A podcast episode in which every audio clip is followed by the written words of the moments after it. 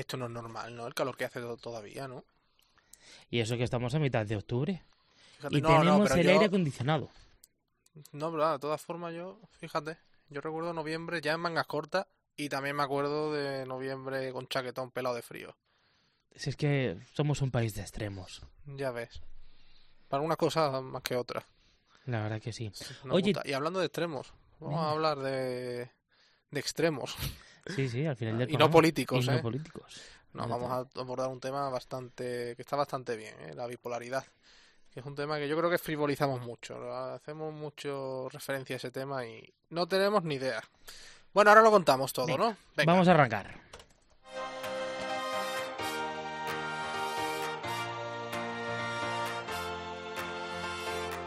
José Melero y Fran Simón. Imparables. Cope, estar informado. Bueno, ¿qué tal estáis? ¿Todo bien, no? Ahí pasando lista, ¿eh?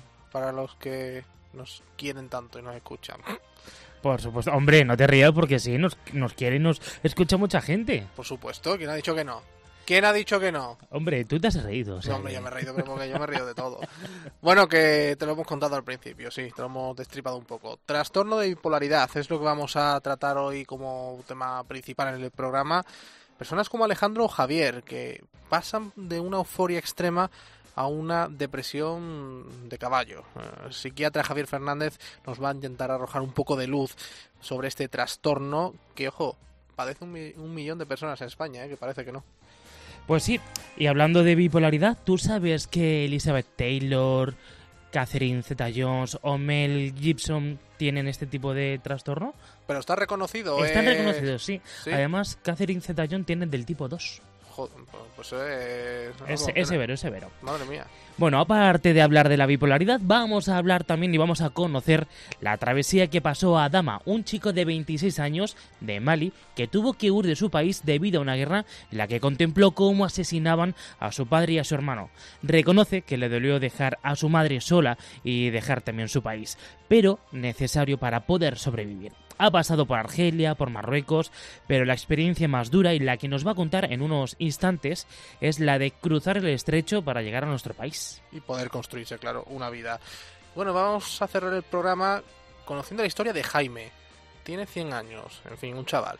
Y nos cuenta lo dura que ha sido su vida desde que el bando republicano le arrancara a sus padres casi en el inicio de la Guerra Civil Española, en el año 36. Pues una de las tantas familias que quedaron divididas y quedaron destrozadas por esta guerra donde, bueno, más allá de vencedores y vencidos, lo que hubo desde luego es mucha tristeza, mucho dolor, mucho drama en todas las familias de ambos bandos, además.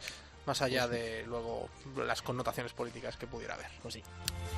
Y ya sabes que nos podéis escuchar en cope.es, buscas en podcast, imparables, y nos puedes seguir en las redes sociales de Facebook y Twitter. Vamos allá. Empezamos. Programa 40, ¿eh? Número redondo.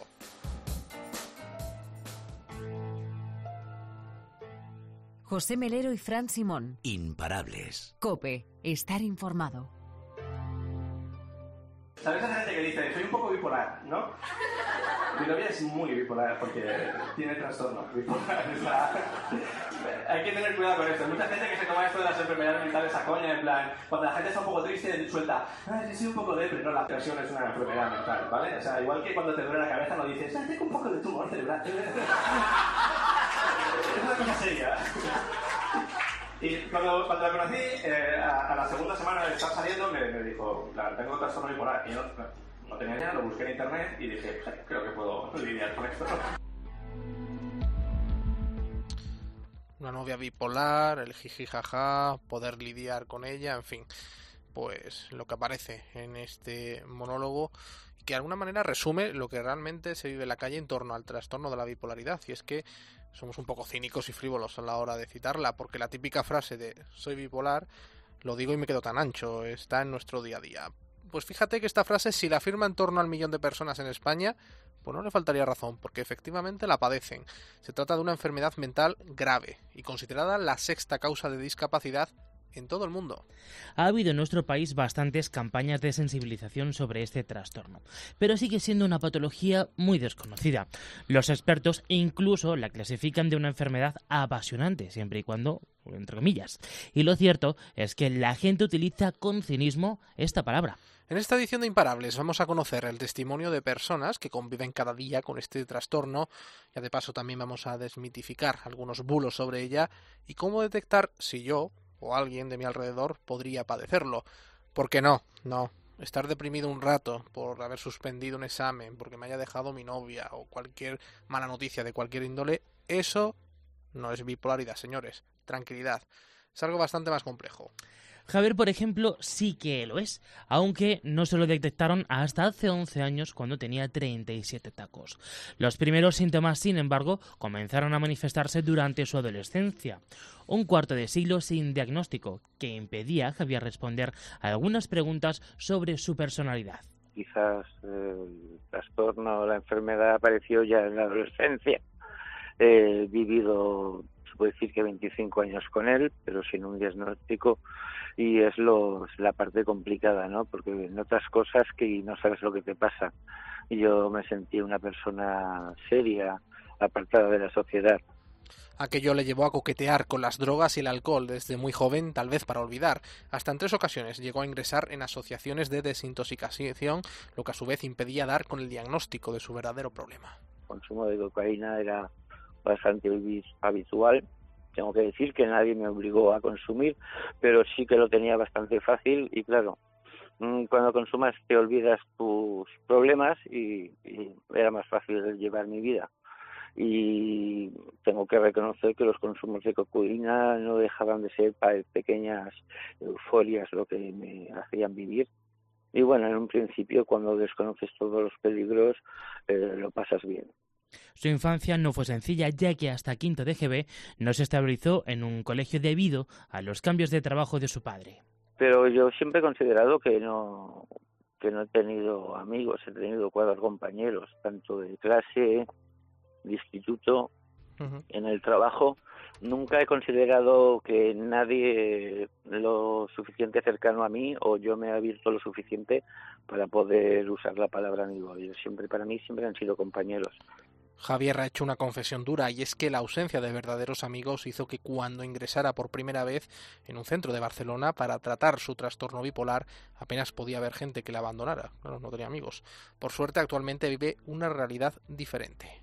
Bueno, mm, la verdad que el no tener amigos en su momento cuando tuve la primera crisis me ayudó porque fueron pocos los que me abandonaron, prácticamente ninguno. Mm, actualmente la cosa ya ha cambiado bastante. Yo no soy la misma persona o no me considero la misma persona a la hora de convivir con la sociedad.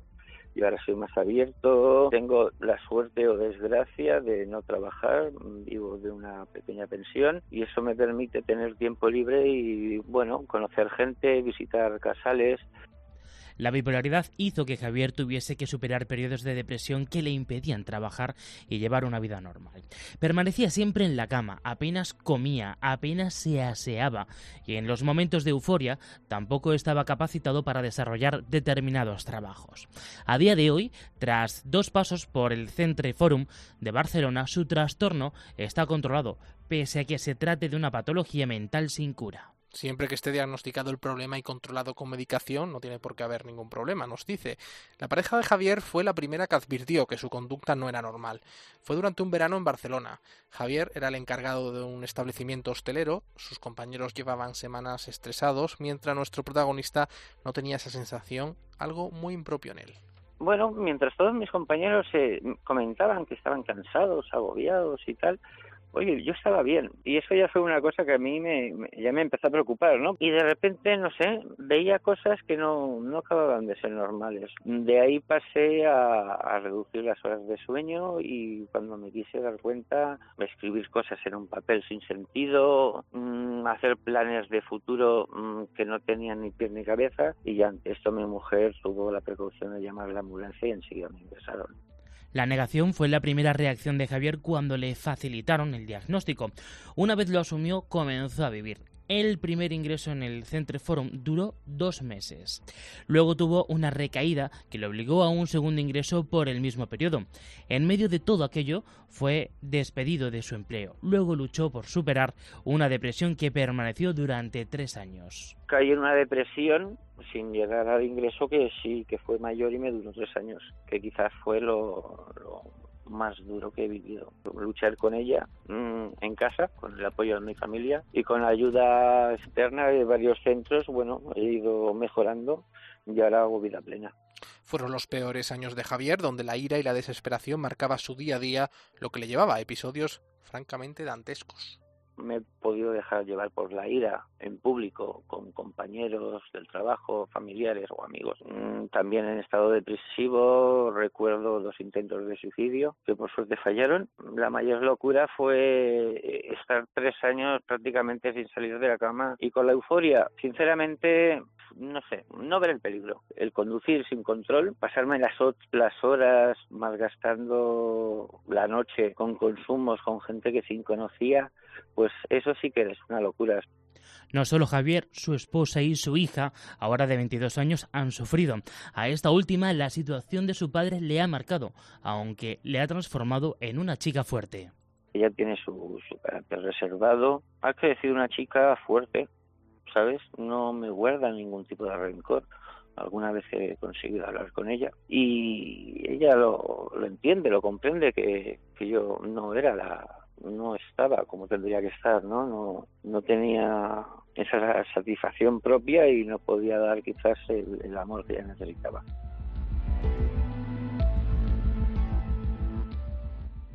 Ella quiere ser madre, ¿no? Quiere ser madre, es una de las cosas que quiere ser madre. Entonces, al tener la recaída, le aumentaron la medicación y, a esa época, cualquier eh, idea, ¿no? De ver un bebé, una mujer embarazada, ella hacía que se hundiera un poco. Por ejemplo, estábamos viendo el, el cuento de la criada, tuvimos que dejar de verla porque eso le, le afectaba personalmente. Y, de hecho, yo me tuve que, que encargar de, de, vigilar qué clase de, de, ocio consumía, ¿no? Ella empezó a leer novelas, eh, me acuerdo que eran de crímenes, de asesinos en serie, y yo tenía que preguntarle, oye, cariño, ¿de qué va la novela? Ah, oh, mira, va de un asesino en serie que mata gente inocente. Digo, pero es un asesino bueno, no tiene bebés ni nada, ¿no? Bueno, el monologuista que hemos escuchado al principio de este reportaje, sigue siendo el mismo, nos eh, contaba cómo es la vida con su novia, con su pareja, al tener un trastorno de bipolaridad. Y es que tanto le ha afectado el día a día que ha tenido que controlar lo que ve y lo que lee también. Uh -huh. Pues fíjate que Alejandro, un chaval canario muy activo e inquieto, ha logrado controlar también su trastorno, al igual que Javier. Además, lleva años ayudando a gente que está pasando también por este calvario que es la bipolaridad. De hecho, escribió hace unos años su libro de Bipolar a Bipolar, que tiene tintes autobiográficos donde cuenta toda su experiencia al respecto. ¿Qué tal, Alejandro? Muy buenas. Hola, buenas tardes. Alejandro, ¿qué edad tienes ahora? Eh, pues dentro de unos días, 40. Yo he conocido casos de gente que le han diagnosticado el trastorno de la bipolaridad cerca también de tu edad, de los 40 años. En tu caso fue bastante antes, ¿verdad? Sí, fue alrededor, eh, sobre los 23 años. ¿Cómo empezaste a notarlo? Bueno, eh, este tipo de trastornos así de, del estado de ánimo no lo notas porque digamos que lo, lo vives como si fuese parte de tu personalidad eh, sí, cosas que te han pasado y demás. Y, cuando empiezan a escalar, a hacer problemas cada vez más, más graves, que ya puedas tener la buena suerte de caer en manos de, un médico que entienda bastante lo, los trastornos psiquiátricos, pues puedes llegar a, empezar a saber lo que realmente te ocurre y, y, empezar esta carrera que no tiene fin. ¿En qué momento te diste cuenta de que tenías que ponerte en manos de un profesional? Eh, cuando ya uno empieza en serio, ya en una crisis depresiva, eh, con ideaciones de, de, como quien dice, de, de tirar la toalla, pues ya uno, uno si tiene la fuerza de, de, dar dos pasos atrás y decir, bueno, es que si estoy así, es que lo que tengo y lo que me ocurre es algo serio y necesito ayuda. Hombre, la bipolaridad se caracteriza además por periodos de euforia, periodos depresivos. En tu caso, ¿cuál de los dos empezaste a manifestar especialmente? Hombre, eh, un poco por igual. Los que tenemos trastorno bipolar subtipo 1 tenemos eh, eh, un poco equiparado tanto la, la fase maníaca, que a mí no estoy muy de acuerdo que se llame eufórica, porque puede haber fase maníaca sin euforia, y la fase depresiva. Lo que pasa es que las fases depresivas, eh, creo que está por ahí el dato, estadísticamente son del orden de 20 no sé cuántas veces más largas que las fases maníacas. O sea que tú puedes estar en una fase manía que como mucho va a durar un par de semanas, un mes, y puedes tener una, una fase depresiva mayor que puedes estar incluso medio año, un año o dos años. ¿Te proporcionan algún tipo de medicación y si es fuerte? Eh, sí y sí, o sea, eh, por supuesto el, uno de los abordajes, yo digo que esta enfermedad tiene tres abordajes, pues uno de ellos, el tratamiento médico es farmacológico y son medicaciones muy fuertes, eh, con efectos secundarios muy, muy duros de llevar y como el trabajo que tiene que hacer uno con, su médico es que con el tiempo y, probando y demás, a lo mejor no solo con un fármaco, sino combinando, esto te, te refuerza el efecto de este primero, este tercero, y como eh, mirando mucho las dosis, pues ir consiguiendo una convivencia en donde los efectos secundarios sean cada vez menores y los efectos terapéuticos, eh, lo, lo que te ayuda a la medicación, sea cada vez mayor. Alejandro, me has dicho que con 23 años te lo han diagnosticado, pero supongo que los síntomas ya empezaron a manifestarse anteriormente, como hemos dicho. Yo no sé si aquello te marcó un poco, sin tú saberlo entonces, claro, tu infancia, incluso tu adolescencia. ¿Cómo fueron esos años, por ejemplo, en el colegio, en el instituto, tu relación con tus compañeros? ¿Aquello lo condicionó? Eh, yo sobre, sobre todo tuve cosas en mi primera infancia de que pues se, se, creían que eran propias de la interacción con hermanos mayores de esto de, de, cambios en la conducta y demás y en realidad ahora ya sabiendo el, diagnóstico se sabe que lo que me estaba pasando era era por culpa de la bipolaridad. Pero por ejemplo en, en, el, en los años de instituto tuve muchos problemas para, para terminar la, la enseñanza secundaria, pero no por tema de, que me costara los estudios o ni siquiera por, por, por las notas, las notificaciones que tenía, sino por temas de vulnerabilidad al estrés, de cuando venían unas fechas determinadas de exámenes, de cuando a lo mejor tenía que volver a ver a un miembro de profesorado determinado, que era como eh, cambios en, en, en, los ritmos del sueño, en la, la, la, falta de mm, capacidad de concentrarse, muchísimas cosas que, que en aquel entonces fueron como muy, muy difíciles de superar, porque claro, sin diagnóstico y sin medicación, y, y que ahora mm, echas la vista atrás y dices tú, bueno, es que eran eh, pues típicos síntomas de, del trastorno bipolar. ¿Y eras una persona social? ¿Se socializaba con normalidad?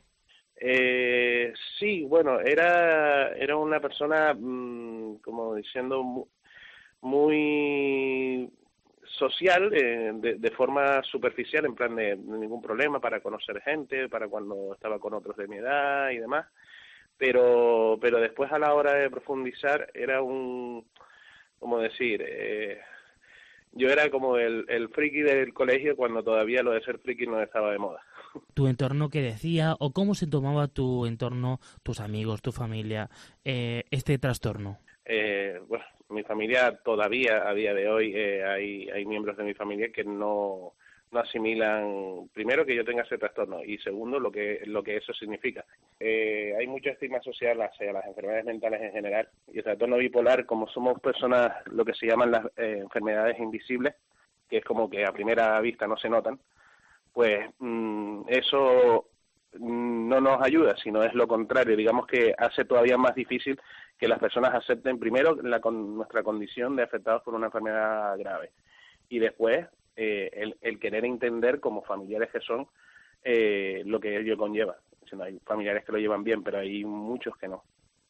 Los periodos eh, depresivos nos has comentado que ganaban con diferencia ese proceso maníaco, ¿no? Que también experimentan personas con este tipo de trastorno. Claro, mm, todo ello trae unas consecuencias. La depresión a ti ¿Cómo te afectó esa depresión? ¿En qué manera se manifestó? ¿No salir de la cama, no comer, incluso cometer alguna locura? ¿Cómo te afectó aquello a ti?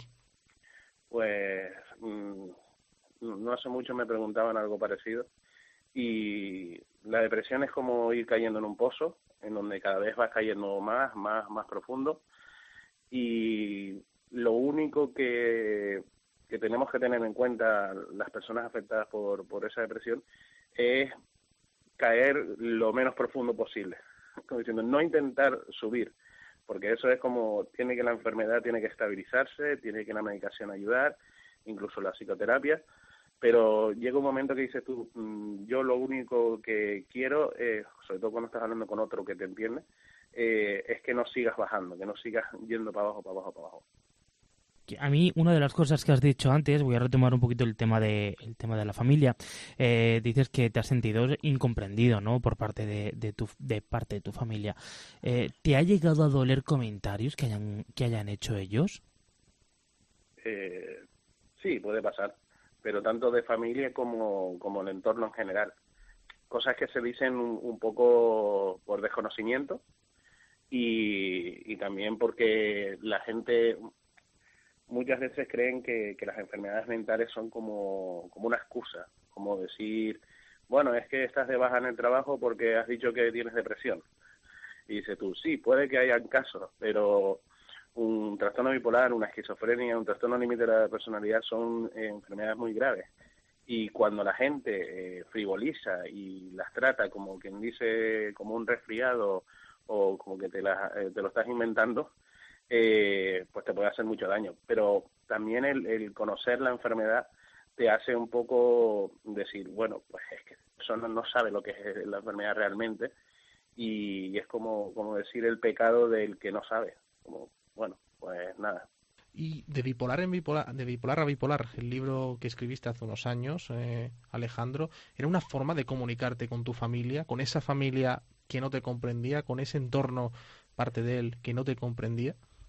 Eh, sí, no, es como eh, el libro lo escribí tras varios años, del orden de cuatro o cinco años, estando en la junta directiva de una asociación sin ánimo de lucro que era eh, solo y exclusivamente para bipolares y sus familias.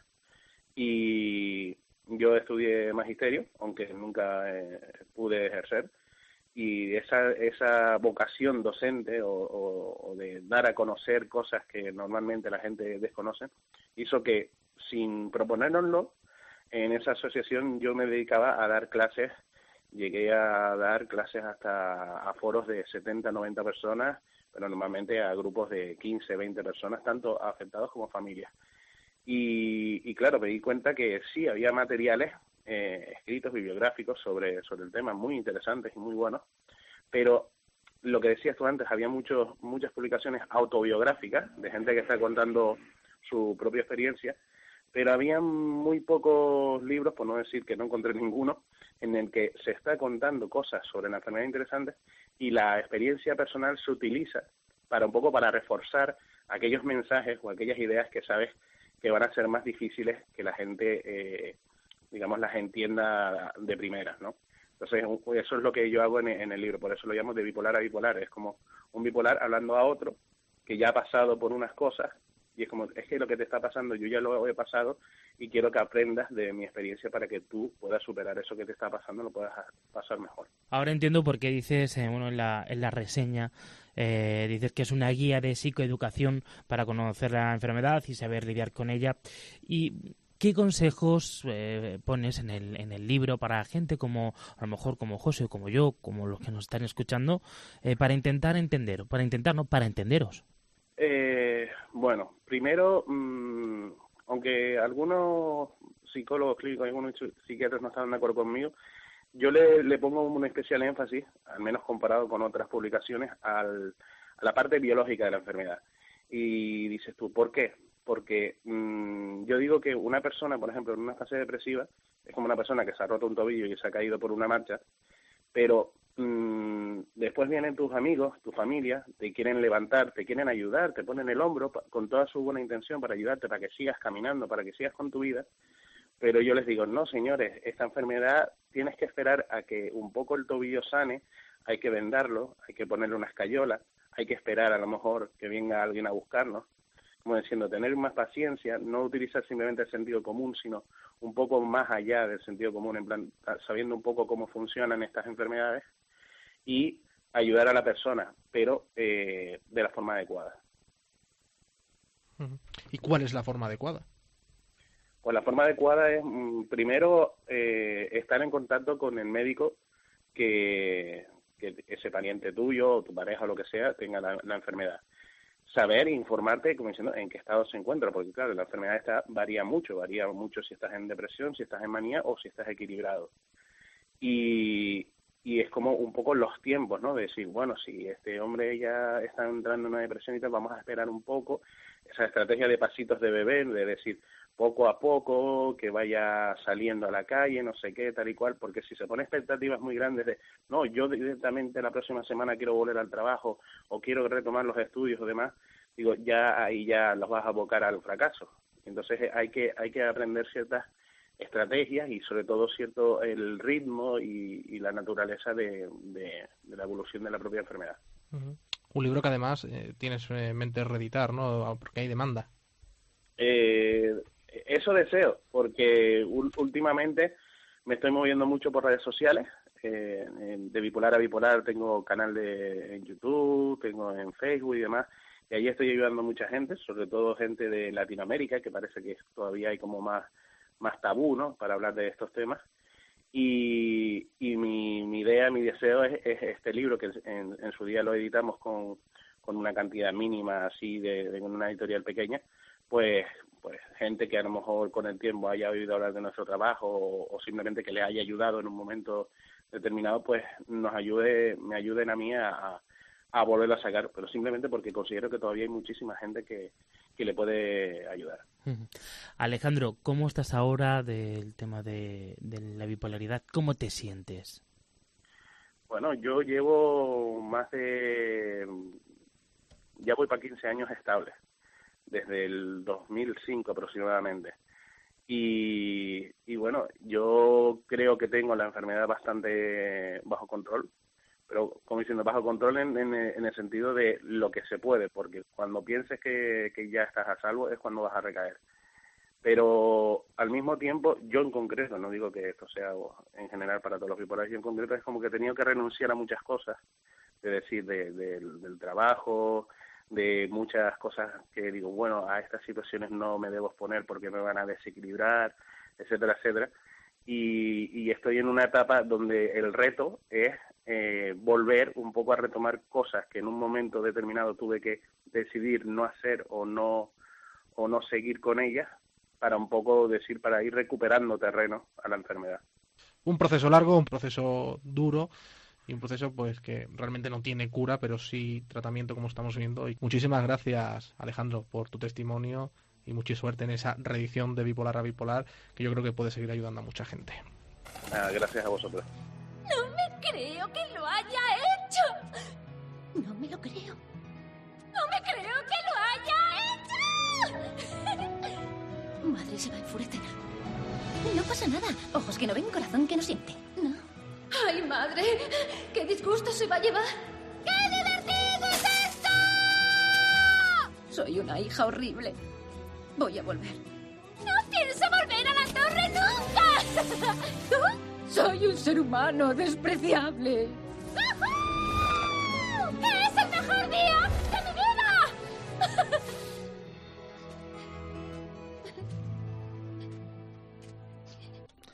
¿De qué fragmento está bueno, pues eh, es un fragmento de la película Enredados de Disney. sí, es la princesa, ¿no? La Exactamente, la que está encerrada en lo alto de la torre, que bueno, que escala con su pelo también para bajar de dicha torre. Bueno, pues es... Un claro ejemplo de lo que es un trastorno de bipolaridad. Sí, un poco llevado al extremo, pero efectivamente, bueno, es un poco la esencia. De todas formas, eh, no hay que confundir tampoco, ¿eh? insistimos, eh, no quiere decir que una persona que sea depresiva o que esté en un estado de euforia en un momento dado trae, sufra este trastorno de bipolaridad, es un poco más complejo. Por eso ha llegado el momento, yo creo, de romper barreras y mitos sobre esta enfermedad y vamos a conocer cuáles son los síntomas realmente, cómo tratar el trastorno y las posibles causas o factores que hace que una persona sea susceptible de padecerla. Y otra cuestión importante, si tiene cura. Lo vamos a hacer con el psiquiatra del Hospital Universitario Virgen Macarena de Sevilla y en la consulta IENSA de la capital hispalense, Javier Fernández. Javier, muy buenas. Hola, buenas tardes, José. Eh, doctor, ¿tiene cura el trastorno bipolar? Tiene tratamiento. Tiene tratamiento que puede ser exitoso. Sí es cierto que en algunas ocasiones es un tratamiento difícil porque, y está, bueno, lo primero que podemos hablar del trastorno bipolar es que tiene muchas formas de presentación y muchas formas de evolución distintas según el paciente, según los casos, pero tiene tratamiento. ¿La sociedad está concienciada de que se trata de un trastorno que podría llegar a ser bastante grave o se frivoliza un poco con esta enfermedad? Yo creo que dentro de las enfermedades y de los trastornos mentales quizás no es de las mejor conocidas. Eh, la sociedad sí tiene cierta idea, también es cierto que, que muy estigmatizada y, y también de aquí se podría hablar mucho, pero bueno, la, la sociedad sí que tiene bien definida que hay una, una gran patología mental que es la esquizofrenia, que a veces suscita, bueno, pues miedo y hay también muchos mitos en torno a ella. También podría dedicar algún espacio porque, como digo, mucho que hablar. Pero bueno, eso está bastante bien ubicado, ¿no? La esquizofrenia, el paciente un poco extravagante, que dice cosas extrañas, que, que escucha cosas, que, es decir, lo tiene un poco definido y por otro lado también hay bastante eh, conciencia o conocimiento de los episodios depresivos.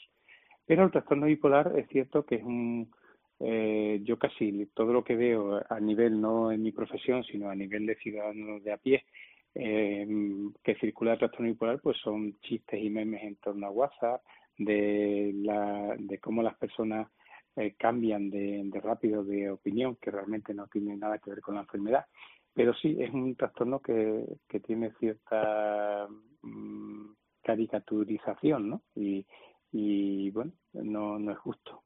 Es decir, es muy muy muy típico, ¿no? Que se ve además en series de televisión, escenas, ¿no? De, de, momento está triste, de momento y al rato está feliz. Eh, como me estás comentando, doctor, no va por ahí los tiros. No, no, no, claro que no, no, no tiene nada que ver con eso.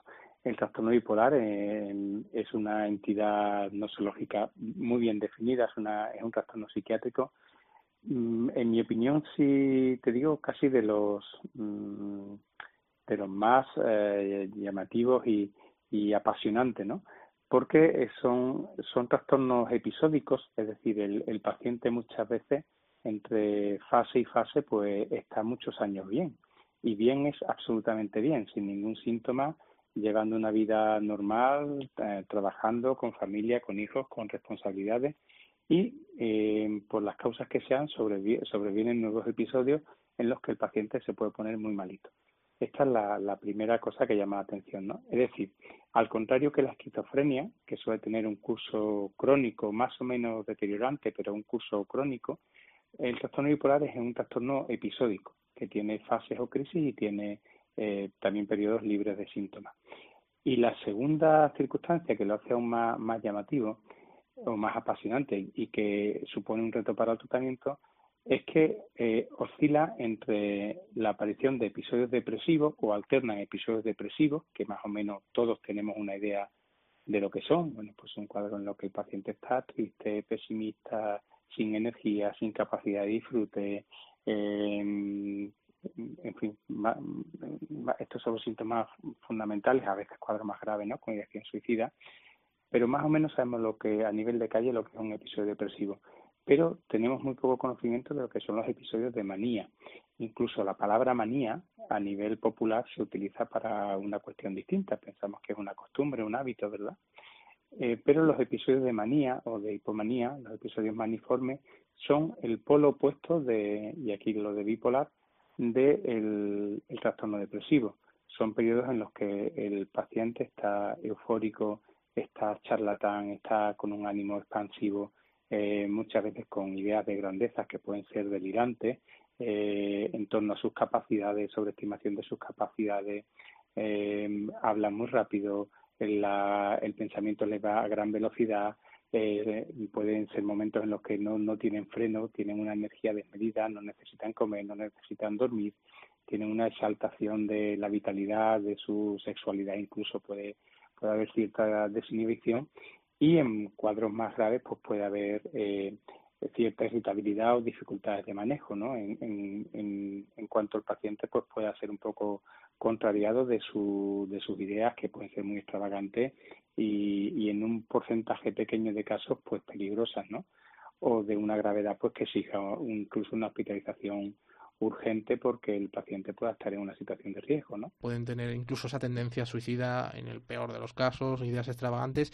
¿Eso puede hacer que el que esté al lado de la persona bipolar también corra peligro, no solo el propio enfermo? Es decir, puede desarrollar un instinto, por decirlo así, violento, asesino incluso. Bueno, bueno, en el, en el menor de los casos, ¿no? Ciertamente también eh, a nivel de calle, antes, antes hablábamos de, de que esto se entiende un poco a sorna o a chiste, el trastorno bipolar, también otra asociación, otro San Benito que se le cuelga es el de la peligrosidad o la violencia, ¿no? Como también a los pacientes esquizofrénicos. Y estos son realmente un, porcentaje muy, muy pequeño de casos. Eh, serían en aquellos casos más graves en los que el paciente tiene síntomas psicóticos, síntomas psicóticos que suelen ser congruentes con el estado de ánimo, es decir, el paciente está muy muy exaltado, con lo cual puede tener pues delirios de grandeza, ¿no? De que yo recuerdo algún paciente pues que eh, había descubierto en, su fantasía, ¿no? En la cura no sé cuántas enfermedades y, se plantó en Madrid en el ministerio suscitando audiencia. Bueno, si todo queda ahí en principio, pues no pasa nada. Estos estos temas no eh, no conllevan ninguna peligrosidad. Pero sí es cierto que, que hay veces que, que esto se acompaña de una irritabilidad importante o de una inquietud eh, o incluso pueden llegar a, cuadros de agitación. Y estos sí son verdaderas urgencias psiquiátricas y en esas situaciones pues corre el paciente corre peligro el paciente y puede correr peligro por las personas que estén alrededor por la posibilidad de conducta inesperada. Pero como digo son una, una absoluta minoría. Es no es justo que el, que el trastorno bipolar eh, tengamos esta imagen, ¿no? Serían casos muy, muy, muy, eh, muy graves y, y, afortunadamente poco frecuentes. La gran mayoría de, de pacientes con trastorno bipolar no llega a esa gravedad ni por encima ni por abajo, ¿no? En los episodios depresivos, afortunadamente. Es una enfermedad que cuesta detectarla, doctor, y supongo que no tiene edad, ¿no? yo he hablado con pacientes que lo detectaron con cerca de 40 años. Bueno, tiene una edad media de aparición en torno a los veintitantos años, creo que la media era, era los 28, pero ciertamente puede suceder en, en todo lo que es la vida adulta, ¿no? Es muy raro en niños, es excepcional en niños y hay un pico que empieza pues en torno a los 20 años, entre los 20 y 40 se diagnostican la, la mayoría de los casos. Difícil de diagnosticar, bueno, si presenta el cuadro clínico típico que, que te he descrito, en el que alternan, fases depresivas y fases de euforia, de eh, absoluto bienestar, de inquietud, de verborrea, pues no, eh, se, diagnostica bastante fácil. El problema es, bueno, cuadros un poco más limítrofes, eh, porque todo esto es un poco como un continuum en el que tenemos en un lado los, los cuadros más graves de oscilación de cuadros depresivos graves y cuadros maníacos o maniformes graves, y si nos vamos al lado más leve de, la línea, pues incluso hay cuadros que se describen como ciclotimia, en el que esas oscilaciones existiendo no son tan marcadas. Es decir, ni los episodios depresivos son tan graves, ni los cuadros de manía son tan graves. Entonces, bueno, eh, em, digamos que en este rango de, de, gravedad de la enfermedad menor, pues puede ser, puede ser más difícil. O incluso hay muchas veces que el cuadro índice, el primer, el primer eh, trastorno que aparece mm, es depresivo y por tanto el tratamiento y el abordaje y la orientación va a ser como la de un paciente con un cuadro depresivo. Y ya en la evolución, con los años o cuando se pone el tratamiento antidepresivo, es cuando aparece el episodio de viraje, de cambio de fase. En suma, la, sintomatología maniforme, que es lo que da el diagnóstico. Pero eh, hay veces eso que un paciente con uno o dos episodios depresivos eh, tiene un diagnóstico, una etiqueta y un tratamiento de paciente con un trastorno depresivo hasta que incide este episodio maniforme. El motivo no se sabe exactamente, ¿no? es decir, no sé, puede ser un componente genético o no hay estudios concluyentes. Bueno, hay muchísimos estudios, lo que pasa es que aún no tenemos localizado dónde está el problema ni cuál es el problema en sí. Y de hecho parece que no hay una, una respuesta única como en, el, la gran mayoría de los, de los trastornos psiquiátricos. Hay clarísimamente una, agregación familiar, hay un componente genético hereditario, claro, incluso mm, parece que dentro de nuestras afecciones psiquiátricas es la que tiene mayor agregación familiar o mayor componente genético. pero eh, tampoco se explica al 100% de los casos. Eh, es decir, que hay más factores implicados. Em, de hecho, el, el, componente genético podría explicar el 20% de la, de la variabilidad.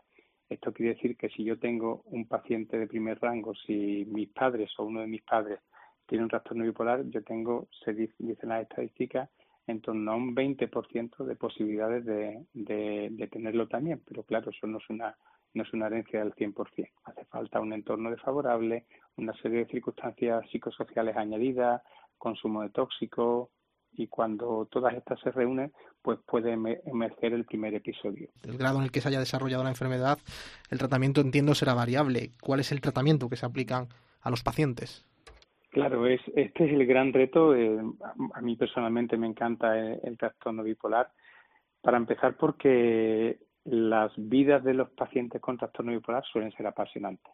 Después para nosotros es un reto porque como digo que alternan fases y periodos de compensación, eh, el tratamiento que el paciente necesita no va a ser igual para un cuadro psicótico, perdón, para un para una fase depresiva, para una fase depresiva grave con síntomas psicóticos, para un periodo de estabilidad o para un episodio maníaco. De hecho, son tratamientos absolutamente distintos. Eh, el tratamiento fundamental, básico y necesario eh, es un tratamiento farmacológico. Sin esto, eh, ningún paciente con trastorno bipolar va a funcionar bien. En fase depresiva, pues básicamente antidepresivos.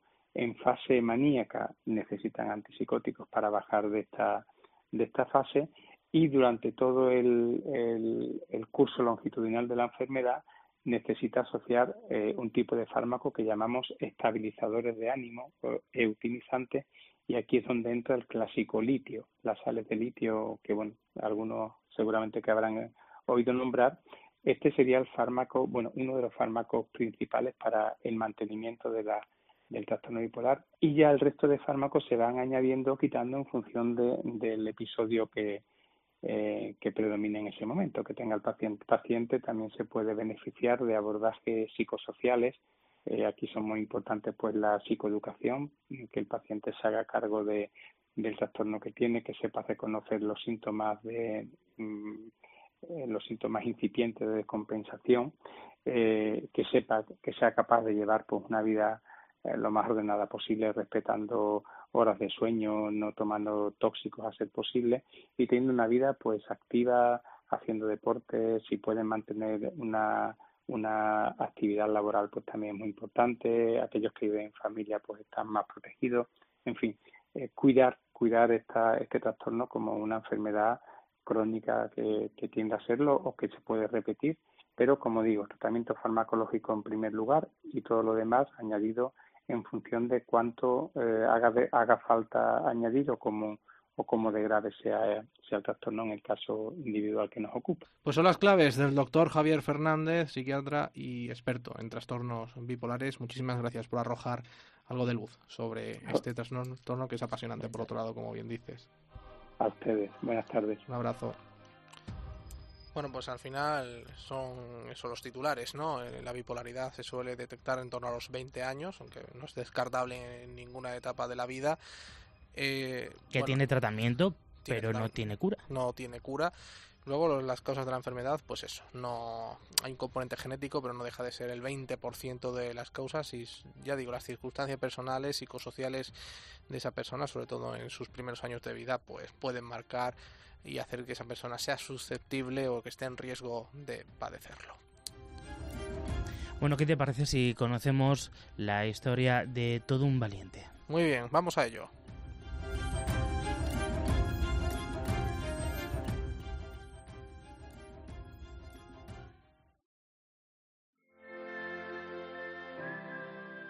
José Melero y Fran Simón. Imparables. Cope, estar informado. Pues el siguiente invitado en Imparables lucha cada día por sobrevivir, como tanta gente que llega al primer mundo, como se conoce a Occidente, a Europa, para buscar una vida mejor. Pero para llegar hasta aquí se juegan auténticamente la vida.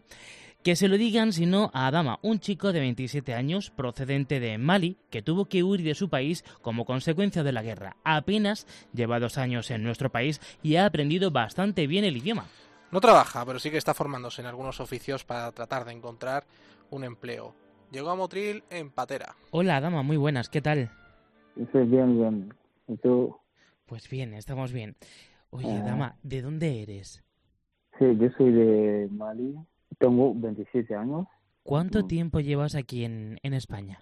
Sí, un año y siete meses. ¿Por qué decidiste venirte, venir a España? Porque la situación en mi país está un poco mal, está mal, porque está en la guerra en mi país, eh, como Mali, en- todo el mundo lo sabe.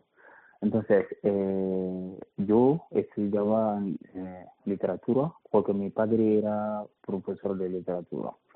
Entonces, eh, hace eh, un año y algo, como 2013, había una guerra, hay una, han tenido una guerra. Entonces, eh, mi, después de algunos meses, de cuando yo salí, salí de cárcel, mi, mi papá murió. Cuando eh, falleció mi papá, porque yo estudiaba en, un, en una escuela privada. Eh, Entonces, en escuela privada tienes que pagar dinero, eh, mucho dinero, porque escuela de escuela, escuela público eh, en Mali no es no eh, pueden pasar un mes, dos meses sin estudiar, sin nada. Entonces mi papá no quiere ese. Entonces cuando eh, murió mi papá, y ya no, no, yo no tengo alguien para yo no tengo alguien para pagar mi, mi- para pagar mi escuela, entonces ya yo he dicho que vale, eh, que ya que ahora mi mamá y yo y mi hermana, porque en 2014 yo tenía dos hermanos, en 2014 eh, mis dos hermanos han murido eh, en un accidente de moto en 2014, ya entonces la familia queda ahora yo mi, mi papá, y yo, mi mamá y mi hermana. Entonces, eh, así yo ya no hay, no hay papá. Yo tengo que hacer responsabilidad para cuidar a mi mamá, porque mi mamá, eh, mi mamá no trabaja. Es- y decimos manager, eh, alguien que cocina solo en casa, a cuidar de casa. Yo nunca, nunca, nunca he pensado salir de, de mi país para emigrar. Yo tengo, yo conozco algunos amigos en algún país europeo, hablan de, Euro- de Europa, hablan de, no, yo nunca, nunca.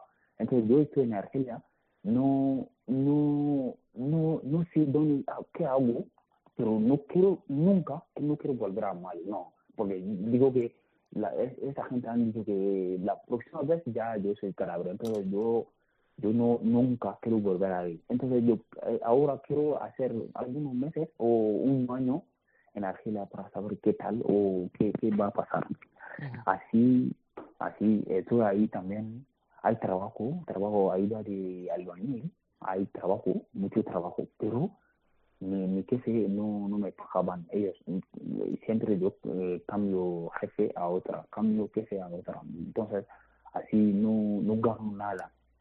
Entonces, así, directamente yo he dicho que vale, yo tengo que salir de Argelia, entonces yo tengo que ir a Europa, porque en Argelia ahí conocí algunos que se fue, fueron a fueron a, a, a Italia, hay algunos se fueron a, a España, mm, en Argelia ahí, entonces en Argelia ahí eh, yo he cruzado Sahara, he cruzado desde Mali a, a Argelia con un amigo, he cruzado la, el desierto con él.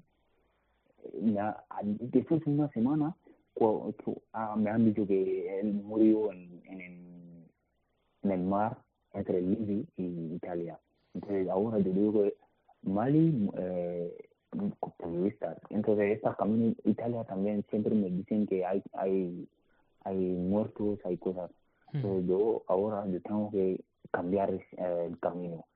Entonces yo he intentado eh, para Marruecos. Entonces dinero, poco dinero que me quedaba, eh, cuando quiero cruzar desde Marruecos, desde Argelia a Marruecos, ya eh, la policía marroquí me han cogido todo el dinero esto. Ya he quedado sin dinero, sin nada. Entonces yo, ¿qué hago? ¿Qué, ¿Cómo ir a España sin dinero, sin nada? Porque tienes que pagar. Entonces así yo fui a, a, a Ujra, es primera ciudad entre Argelia y, y, y Argelia y Marruecos. Entonces así eh, yo encuentro un chico de Mali que se llama, nosotros le llamamos chamán, es al, persona, una persona que organiza viaje de patera. Entonces yo fui ahí eh, a hablar con él, es de Mali, se llama Yacuba. Entonces yo he hablado con él, yo dije, yo tenía un poco de dinero, no mucho, pero eh, la la militaria marroquí me han cogido todo el dinero, no, no, no me queda nada, nada. Entonces, si tú puedes ayudarme a hacer algo, cosas, me ha dejado así, así hasta una semana, hasta una semana a mí me hablan y dicen, no, tú, tú tienes dinero, pero tú no quieres, solo no quieres eh, pagar, pero no pasa nada, vas a morir aquí, no, yo no, no nunca, no, vas a viajar. ¿Cuántos días tardaste desde que sales de Marruecos hasta que llegaste a las costas españolas? ¿Cuánto tiempo te tiraste? 12 de 12 de, de 12 de diciembre como un, hemos hecho 20, eh, 20 horas en, el- en, en, en el mar Ajá. como sí, la noche de, eh, 12 de diciembre entonces 13 13 de diciembre, 13 de diciembre hemos llegado a Motril Ajá. sí entonces hemos hecho un hemos hecho un 20 20 horas en el, en el mar luego ha venido salvamento para, eh, para llegarnos a ahí. Entonces ahí, eh, en, el porque yo en toda Europa yo no yo no tengo familia, no no conozco a alguien que puede decir que, vale, Adama, ven, a, ven conmigo a trabajar o no. Yo no, no- yo no conozco a nadie. Entonces lo que yo puedo hacer es decir que yo, yo tengo 17 o 18 o, o tengo, 10 tengo 16, como me puede qued- quedar en un centro menor. Porque me han dicho que en centro menor tú puedes hacer dos años o algo años, te, te dan comida y te dan escuela, puedes estudiar y también puede, entonces la policía ah, yo he dicho que soy menor, la policía han dicho que han, han tomado mi huella, han dicho que no, yo- tú no, no, tienes, tú tienes más. Entonces han puesto que ya, mm, que no, yo no soy menor. Entonces, luego la policía no han tirado a la, a la, me han tirado a la, a Granada. Entonces, en Granada allí, eh, yo no sé, yo no, yo no, yo no he entendido nada, nada, nada. Entonces, yo he visto una, una señora que es muy mayor, entonces yo he venido a su lado a hablar con ella. Dicho que hola, yo ha- hablo con ella en francés, ella no, no, no me, habla español rápido, uf, yo no entiendo nada, nada. Entonces, eh, de repente, hab- había a su lado una, una chica que estaba hablando por teléfono en inglés. Entonces yo dije, ah, muy bien. Yo, entonces yo dije a mamá en francés, atendé, espera, voy a hablar con esta que a- está hablando en inglés. Entonces eh, la, eh, la chica cuando terminó llamada, yo dije que, eh, hola. Entonces yo, la policía acaban de tirarme aquí. Yo no sé dónde voy, no, no sé qué hago ahora. Entonces ahora sí, que ¿Tú sufriste, sufriste en España xe- xenofobia al llegar aquí? ¿Racismo? sí, sí, sí, sí, sí. Los inicios. ¿Cómo fueron los inicios aquí en, en nuestro país, en España? Ajá. Sí, eh, bueno, racismo, sí hay, l- la verdad, eh, más yo puedo decir en- entre 50 y 50. Hay, hay racismo, hay, hay, mu- sí, sí, hay mucho racismo. También, por otro lado, hay mucha gente buena, hay mucha gente buena. Sí, porque no, no puedo contar todo eso, no, sino yo muchas veces yo encontré cosas de racismo, mucho, mucho. Hasta que cuando el día, el día que yo fui a pedir asilo, la policía me, ha- me ha- la policía me preguntó cosas. Entonces yo estoy hablando, él me ha dicho que, "Ergo, no, no, no, no, no, no, no. Mucho, mucho, muchas cosas, no puedo eh, contar todo. Y también... Tú, pero en cualquier caso hoy eh, tú tienes empleo. eh.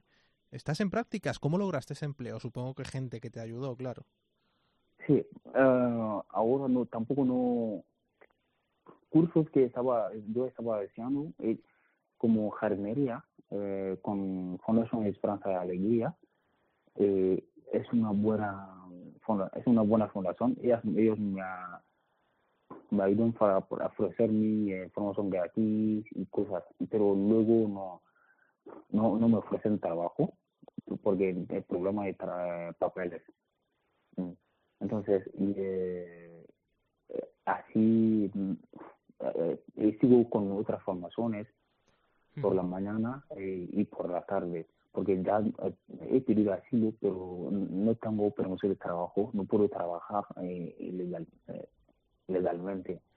Ah, Entonces, ah, sigo con formaciones, pero con eh, esta fundación, Esperanza de Alegría, eh, eh, ellos, eh, con formación que he hecho con ellos, porque no sabía muchas cosas de jardinería, no, no sabía que es un trabajo bien, luego he visto que es un trabajo muy bien, entonces a ellos que cuando tenga permiso de trabajo, quiero volver ahí para ayudar, si no, hasta ahora no, no tengo mm, no tengo trabajo. ¿Qué esperas eh, de la vida en el futuro? Sí, eso, eh, para poder trabajar, yo ahora mismo todos los días pienso a poder trabajar y, y, y volver a ver a mi mamá y, y también para a ver si yo, porque yo quería, lo que yo quiero hacer ya, creo que no, es estudiar, estudiar y y luego hacer un poco para ese país, porque por ejemplo en mi país la política muy, muy funciona muy mal, entonces yo mi futuro es cuando yo gano algo, yo y con podemos hacer con otra manera, pero no quiero dejar así como nada, ya no podemos hacer, ya, ya no mal y no puedo hacer nada por ese país, no, yo quiero yo creo en mi futuro yo quiero volver ahí y, y hacer algo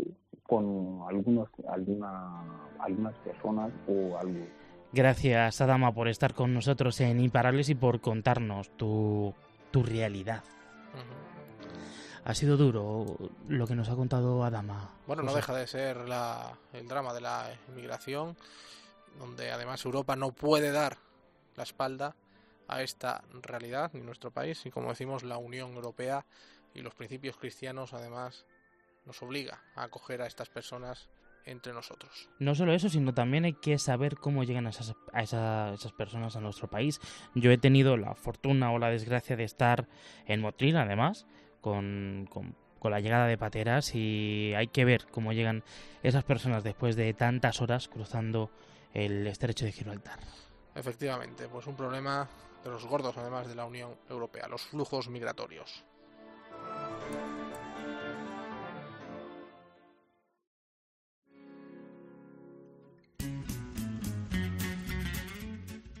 José Melero y Fran Simón. Imparables. Cope, estar informado.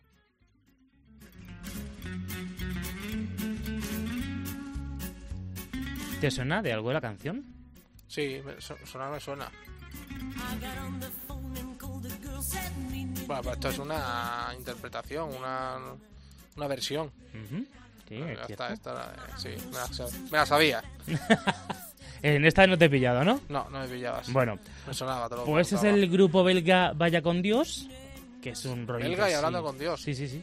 Sí, en serio. En inglés se llama eh, Go the Good Go Good. Sí, mira, tu inglés ha quedado Sí, clarísimo. Mi sí. inglés es de, es de, vamos, Sí, es de... de Cambridge. De Cambridge, sí. De Cambridge Alpujarra.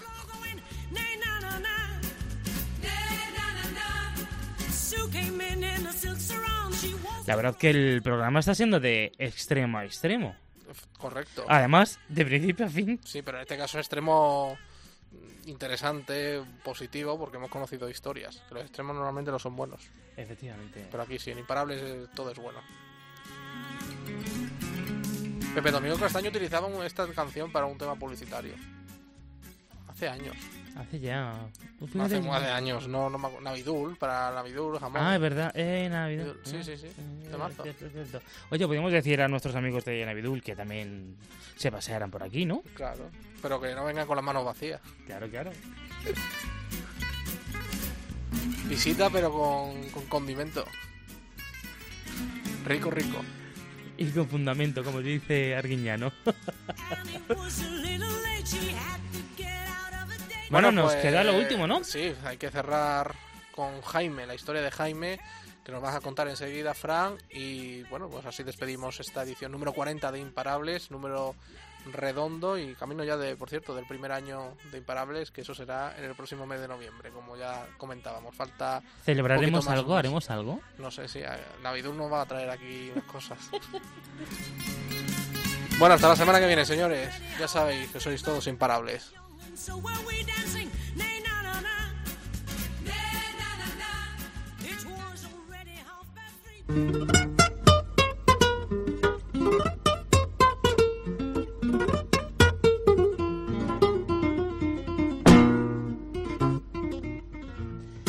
Jaime está a punto de llegar a su primer siglo de vida, una existencia que no le ha sido nada fácil, ya que durante su adolescencia perdió a sus padres. Fue el inicio de la guerra civil cuando tantos pequeños tuvieron que madurar de manera forzosa.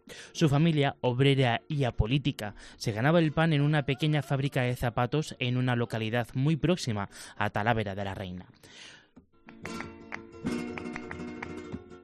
Su vida y la de sus seis hermanos menores que él dieron un vuelco en el verano del 36. Unas semanas antes se había iniciado el alzamiento militar contra la República.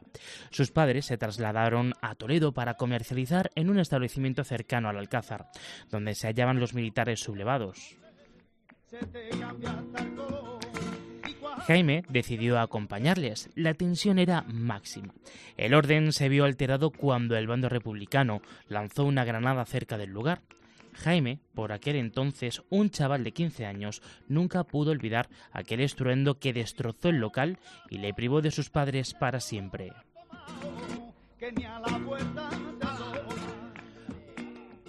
Como consecuencia de aquello, un hermano de su padre se hizo cargo de Jaime y especialmente de sus seis hermanos. Jaime fue saliendo adelante en Talavera, donde se dedicó al mundo de la construcción. Además, fue allí donde encontró el amor. Jaime nunca guardó rencor, aunque el amargo recuerdo de la guerra le marcaron de por vida. De hecho, cuando nuestro país dio pasos en la transición hasta la democracia, es cuando la palabra olvido y perdón comenzó a formar parte del vocabulario de muchos ciudadanos, incluidos en el de Jaime. Siempre fue partidario de lo segundo y menos de lo primero. Y es que nunca comprendió aquella injusticia del destino que se cometieron con sus padres, como si existiera además una explicación posible. Jamás se resignó, si bien es cierto que durante un encuentro entre miembros de diferentes corrientes ideológicas celebrada en Talavera, comprendió que el sufrimiento de aquel horror, que fue la lucha entre hermanos, fue común en muchos convecinos de ambos bandos. Aquello le removió. Más de cuatro décadas después, Jaime ha ido envejeciendo. Y lo ha hecho quizá, y aunque suene paradójico, con una mayor lucidez mental. Considera que olvidar no es bueno, no ya principalmente para el lícito fin de mantener vivo el recuerdo de sus padres, sino para evitar volver a caer en aquellos errores. No obstante, se muestra penado porque la actual clase política remueva más de lo necesario aquella etapa oscura de la historia de nuestro país.